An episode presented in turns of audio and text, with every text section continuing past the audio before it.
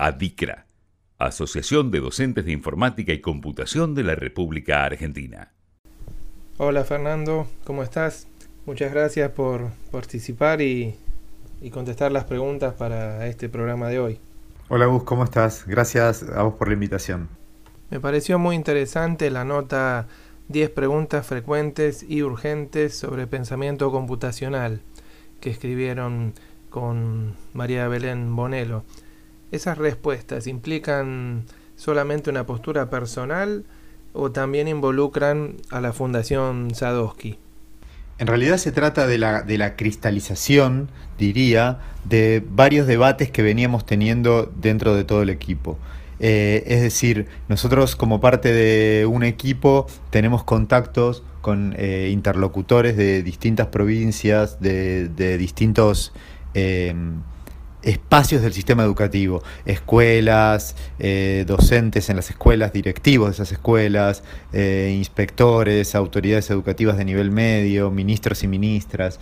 Y veíamos que estos, estas preguntas estaban flotando y nos preocupaba mucho que, para decirlo de alguna manera, las respuestas que estaban circulando considerábamos que eran problemáticas en muchos sentidos, entonces nos parecía que nos parecía provechoso para toda la comunidad contribuir al debate con eh, opiniones fundadas, por un lado, en, un equipo que tiene muchos años de trabajo en el tema y por otro lado en la bibliografía más actualizada, que por ahí esa combinación le cuesta un poco conseguirla al docente que está ahí en la trinchera, en la escuela, porque bueno, como sabemos, no, no, no tiene el tiempo de sentarse este, a buscar esas fuentes, de leer artículos de aquí y de allá.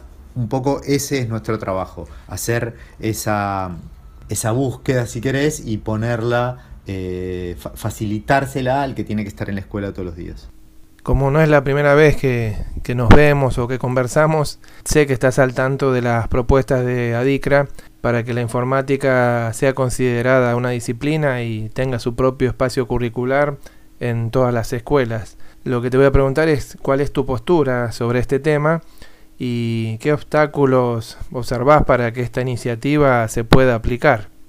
Sí, por supuesto creo que nuestra disciplina merece un espacio curricular propio en el sistema educativo, especialmente hablando de secundaria.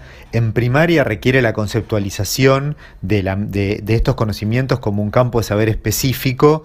Ya sabemos la que en primaria los contenidos se trabajan de otra manera, eso da otra flexibilidad, ¿no es cierto?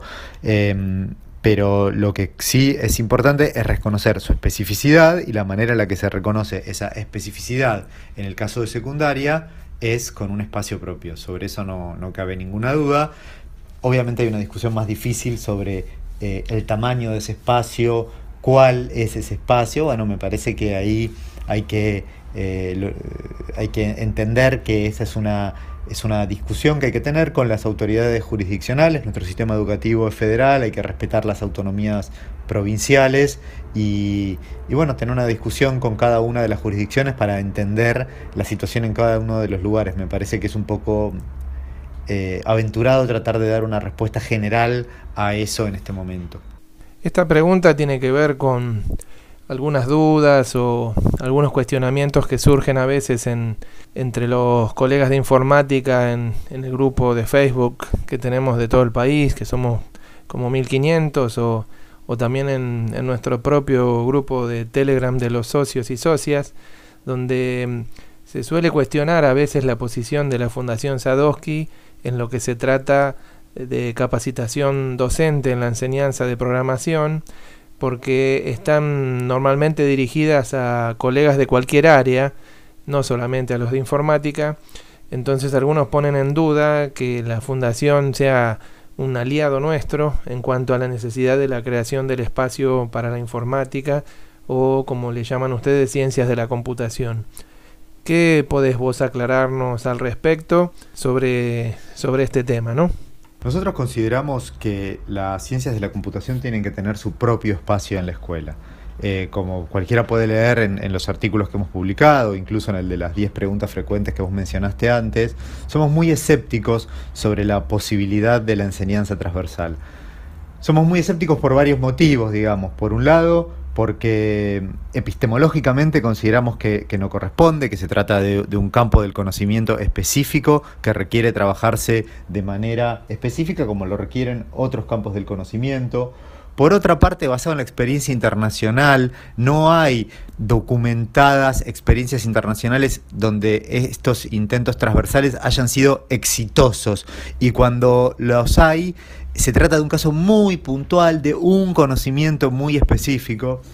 Podría ir más allá, digamos. Creo que eh, hay un virtuosismo en el trabajo multidisciplinario, a veces se lo suele confundir con la transversalidad, pero ese virtuosismo sale de combinar dos saberes específicos para lograr uno superador.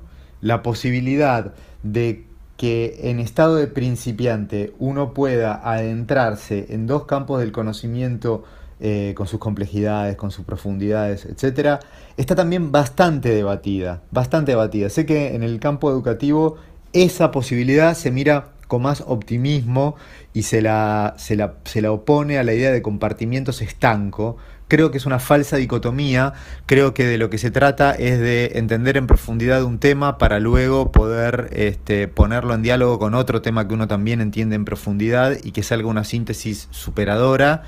Y además creo que a veces eso se lo confunde con la posibilidad de tomar eh, problemas de aplicación de otras disciplinas eh, como si querés como ejemplos motivadores. Es decir, si yo en lengua y literatura tomo un texto de interés histórico, bueno, eh, ahí lo que yo esperaría es estar haciendo un trabajo profundo de lengua y literatura y que el texto de interés histórico sirva para despertar cierto eh, interés sobre lo que estoy trabajando. Es verdad que en ese proceso puedo aprender un poquitito sobre ese tema histórico. Ahora no voy a esperar que en ese trabajo haga el análisis eh, profundo de las tensiones históricas, digamos, que, encierra esa construcción. Y lo mismo si en matemática tomo un ejemplo de la física, no voy a pretender que por derivar las ecuaciones, eh, ahí entender las visiones sobre las fuerzas elementales del universo. Pero me, me fui un poquitito de tema. Habiendo dicho eso, eh, nosotros, como te decía, nosotros consideramos que tiene que la, que la computación en la escuela tiene que tener su espacio propio. Ahora bien, ¿quién va a ocupar ese espacio propio? Bueno, lo van a ocupar docentes especialistas. Pero, especialista este, se nace y se hace, ¿no? Por supuesto, nadie nace especialista, es una forma de decir. Lo que quiero decir con esto es que nosotros aspiramos a que haya docentes que tengan una formación inicial en el campo y que sean especialistas, pero con eso no alcanza, no alcanza porque son muy pocos, como vos bien sabés, hay muy pocos profesorados de informática en todo el país, nosotros estamos trabajando em, en distintas instancias para intentar eh, multiplicarlos, como sabés también ese es un proceso que toma tiempo y hoy en día eh, nosotros de vuelta tenemos el huevo, el problema del huevo y la gallina, ¿no es cierto? Es muy difícil convencer a una autoridad educativa de que genere un espacio disciplinar eh, si yo a la vez le tengo que decir, mira, todavía no hay nadie capacitado para, para cubrirlo. Vas a generar un espacio disciplinar y las horas van a estar eh, vacantes todas porque no tenés suficientes eh, profesores y profesoras de informática. Recuerdo que este debate no hay que pensarlo solo en términos de la capital federal, hay que pensarlo en todo el país, ¿no? Entonces, como ha pasado a lo largo de, la historia educativa de nuestro país con muchas disciplinas, bueno, hay que pensar en trayectos de reconversión. Si vos me preguntás si, cuál es la solución de fondo, la solución de fondo es la formación inicial, por supuesto. Pero en el mientras tanto, bienvenidos los, trayectos de reconversión. Me parece que eh, ahí a veces se, mezclan dos cosas. Eh, una cosa son los trayectos de reconversión y otra cosa son eh, los cursos maquillados de trayectos de reconversión. Es muy em, difícil, para no decir utópico, pensar que un docente luego de un curso de cuatro horas de Scratch eh, va a estar en condiciones de dictar una materia de programación. Bueno, por eso es que nuestras propuestas, digamos, eh, de, reconversión hablan de, em, de un mínimo de, 200 horas. ¿Nosotros consideramos que eso es suficiente? No, por supuesto que no, eso tiene sus limitaciones, pero consideramos que permite empezar. Más allá de la situación actual con la pandemia, este año cada jurisdicción, o sea, cada provincia y la ciudad de Buenos Aires tenían que decidir la manera de implementar los NAP de educación digital, programación y robótica. ¿Cuál es la postura de la Fundación Sadowski sobre este tema en particular? Nosotros consideramos que los NAPs de, educación digital, programación y robótica del año 18 fueron un avance. Ahora bien, si bien desde el año 2018 eh, pasó poco tiempo, creo que cumplieron su ciclo y es hora de reformularlos. ¿Por qué digo que fueron una, que los consideramos un avance, bueno, porque pusieron el tema sobre la mesa y porque hicieron que todas las jurisdicciones coincidieran en la necesidad de avanzar sobre estos temas. Eso es eh, positivo.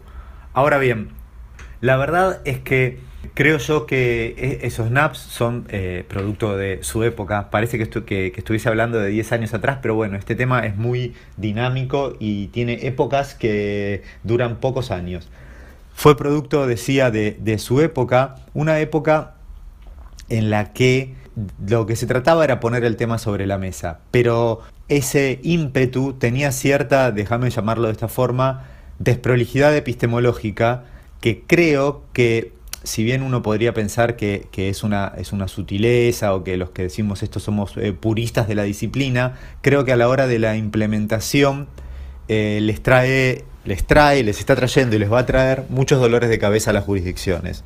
Por ejemplo, la verdad es que el tema de la robótica es eh, complicado como está planteado.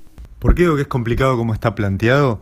Porque creo que concederle a la robótica un, una entidad diferencial del resto de la disciplina es un error. Y si querés, pasa algo parecido con la programación. Déjame que me explayo un poquitito más en este tema que me parece que, vale la pena.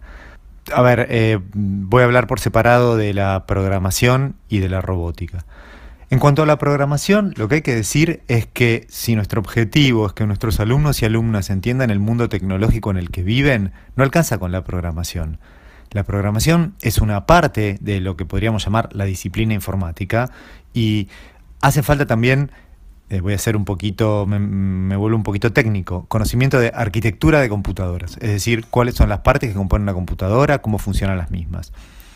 Eh, conocimientos de eh, redes informáticas, cómo se conectan las computadoras entre sí.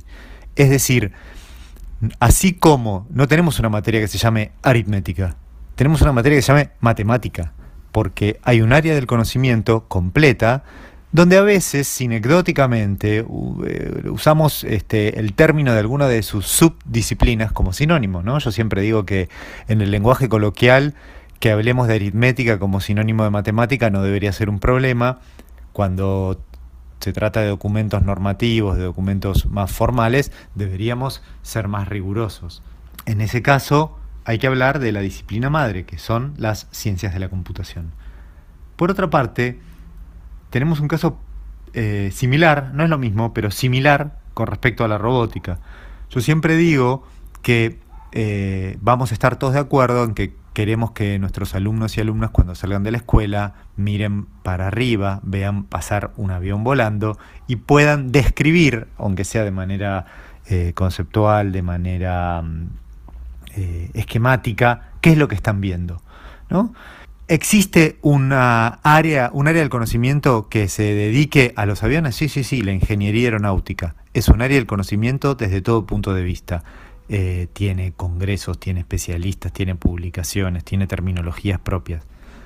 Por otra parte, la ingeniería aeronáutica es un área del conocimiento que podríamos llamar dejamos usar el término de segundo orden. ¿Qué quiere decir de segundo orden? Que tiene unos saberes que se nutren de unas disciplinas madre. ¿Está bien?